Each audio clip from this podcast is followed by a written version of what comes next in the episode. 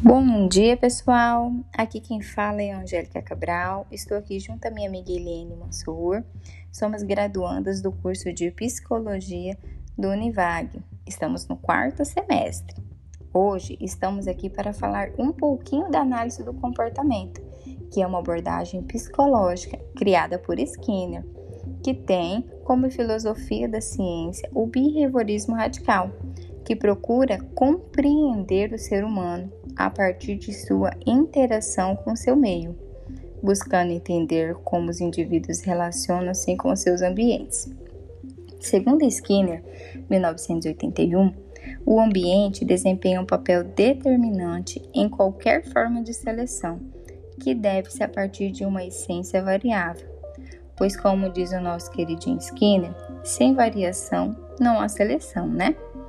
A análise do comportamento, ela tem como princípios a ciência básica e aplicada. O seu objetivo de estudo é o comportamento e sua interação com o meio. Seus conceitos básicos são o reforço positivo, negativo, estímulo-resposta, punição, extinção. Você deve estar pensando, o que é isso, certo?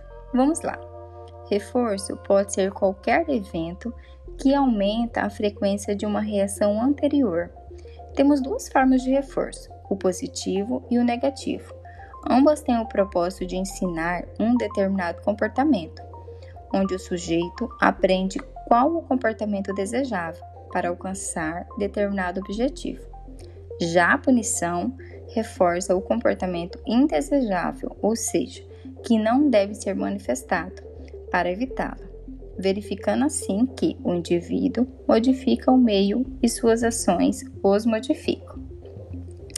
Eu selecionei um artigo que foi escrito por Rochelle Paz Fonseca e Janaína Thaís Barbosa. O nome do artigo é Análise Funcional do Comportamento na Avaliação e Terapia com Crianças.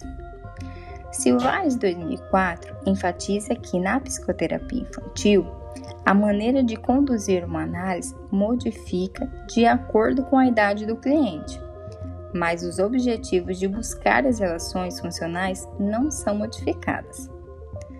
Regra 2000 e Conte e Regra 2004, elas explicam que tanto na avaliação quanto na intervenção psicoterápica, o envolvimento de todos os que com a criança convive, sendo da escola, casa, é necessário para o sucesso de uma análise funcional do comportamento infantil. Ao me aprofundar melhor nas intervenções usadas no atendimento no público infanto-juvenil, o brincar conforme Nicodemos Batista e Fernando Albergara do livro Clínica Analítico Comportamental, publicado em 2012, é também uma estratégia de intervenção, pois o brincar é um procedimento estimulante à condução do comportamento clinicamente relevantes na terapia com crianças, podendo ensinar novos comportamentos. Dom Rose Gil, 2003, fala de quatro procedimentos de intervenção selecionados para elas através de suas experiências como clínicas e coordenadoras, que são essas: a modelagem, envanecimento, fading. O que é isso? Vamos lá. Refere-se à transferência gradativa do controle do comportamento de um estímulo para o outro e temos a modelagem e o bloqueio de esquiva.